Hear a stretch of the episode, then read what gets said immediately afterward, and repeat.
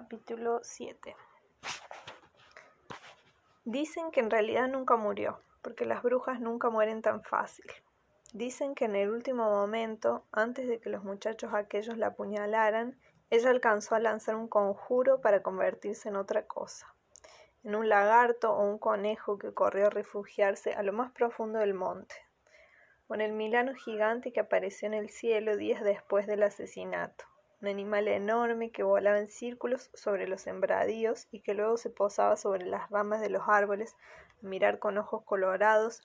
a la gente que pasaba debajo, como con ganas de abrir el pico y hablarles. Dicen que muchos se metieron en esa casa a buscar el tesoro después de su muerte, que nomás se enteraron de quién era el cuerpo que apareció flotando en el canal de riego para lanzarse con palas y picos y marros los que partieron el suelo y las paredes y cavaron verdaderas trincheras, buscando puertas falsas, cámaras secretas. Los hombres de Rigorito fueron los primeros. Por órdenes del comandante se atrevieron incluso a reventar la puerta de la recámara al final del pasillo, aquella habitación que perteneció a la bruja vieja y que desde la desaparición de la hechicera permanecía cerrada con llave. Dicen que ni Rigorito ni sus hombres soportaron el espectáculo que descubrieron ahí dentro la momia negra de la bruja vieja, en medio de la pesada cama de roble, el cadáver que comenzó a descamarse y a deshacerse ahí mero frente a sus ojos y que quedó convertido en un montón de huesos y pelos. Dicen que los muy cobardes salieron por piernas y que ya nunca quisieron volver al pueblo, aunque otros dicen que no, que no es cierto. lo que pasó fue que finalmente Rigorito y sus hombres sí encontraron el famoso tesoro escondido en la habitación de la vieja, monedas de oro y de plata y joyas valiosas y aquel anillo que parecía de vidrio tan grande que era la piedra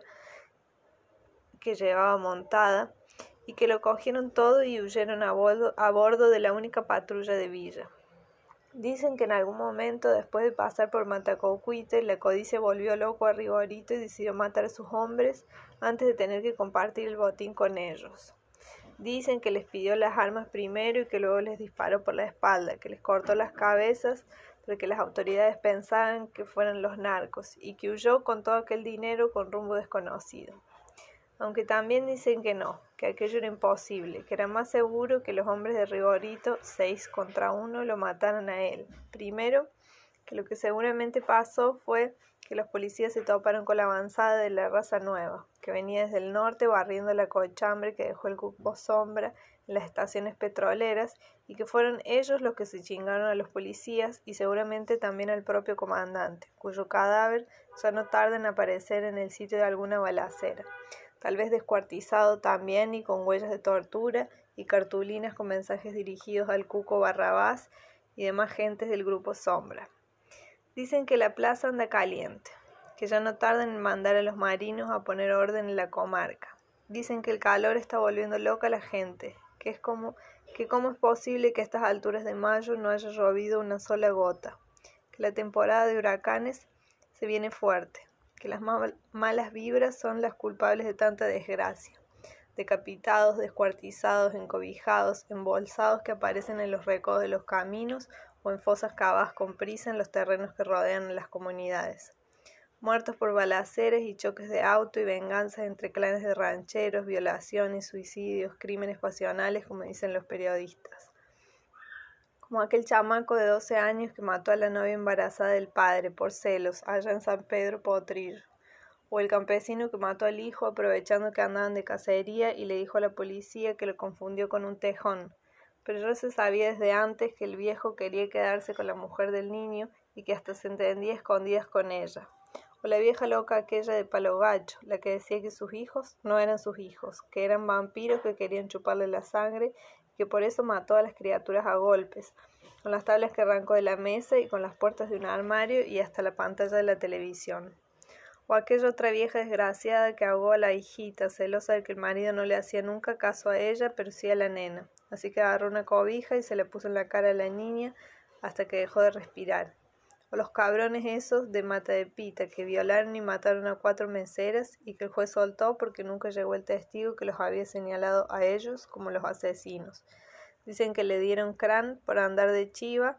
y esos cabrones andan libres, como si nada.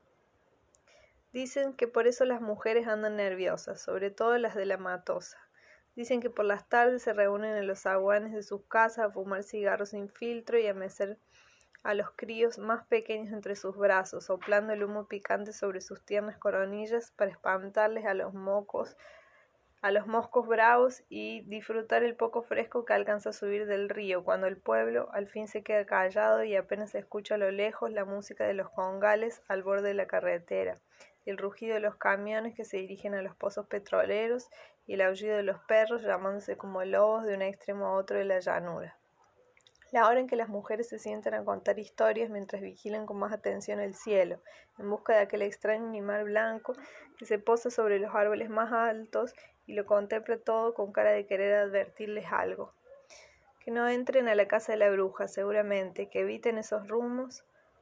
y que no se atrevan ni siquiera a pasar frente a la fachada, que no se asomen por entre los boquetes que ahora pueblan sus muros, que le, cuenten a, que le cuenten a sus hijos por qué no deben entrar a buscar el tesoro, y mucho menos acudir en bola con los amigos a recorrer las habitaciones ruinosas y subir a la planta alta para ver ¿Quién es el valiente que se atreve a meterse a la recámara del fondo y tocar con la mano la mancha que dejó el cadáver de la bruja sobre el colchón inmundo? Que les cuenten cómo algunos han salido espantados de ahí, mareados por la peste que todavía se respira adentro, aterrorizados por la visión de una sombra que se despega de las paredes y comienza a perseguirlos. Que respeten el silencio muerto de aquella casa, el dolor de las desgraciadas que ahí vivieron. Eso es lo que dicen las mujeres del pueblo, que no hay tesoro ahí dentro, que no hay oro, ni plata, ni diamantes, ni nada más que un dolor punzante que se niega a disolverse.